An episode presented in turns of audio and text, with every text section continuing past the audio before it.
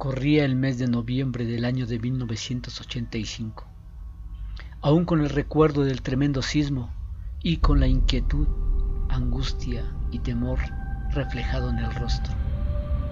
Por tal motivo, no podía dormir.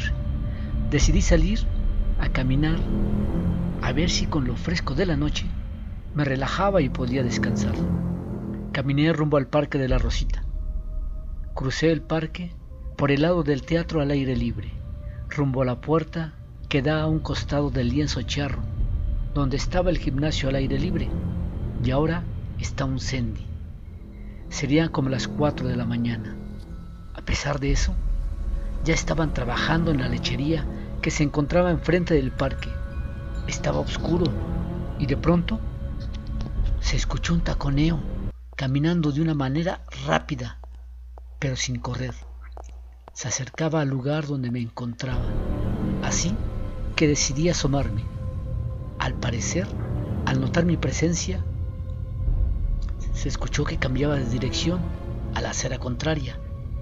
Yo la seguía con la mirada, solo distinguía una silueta que poco a poco se iba aclarando conforme se acercaba sin dejar de escuchar ese taconeo.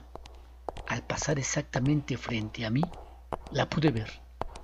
Una mujer hermosa, vestida de una forma nada usual en esta época. Más bien, parecía de los cincuentas. Al recorrer con la vista todo su cuerpo, no pude evitar notar la ropa y su peinado como si fuera una fiesta. Al bajar los ojos para ver sus zapatos, me quedé helado, sin poder gritar, aunque yo quería hacerlo Busqué a alguien alrededor para comentar lo que pasaba y no había nadie.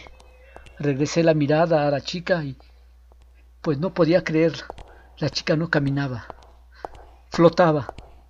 Al ver su cara, me miró a los ojos y me dio un mareo. Al momento me recuperé y pude ver cómo se desvanecía, dejándome con el pulso acelerado. Cada que lo recuerdo, me pongo igual y empiezo a temblar.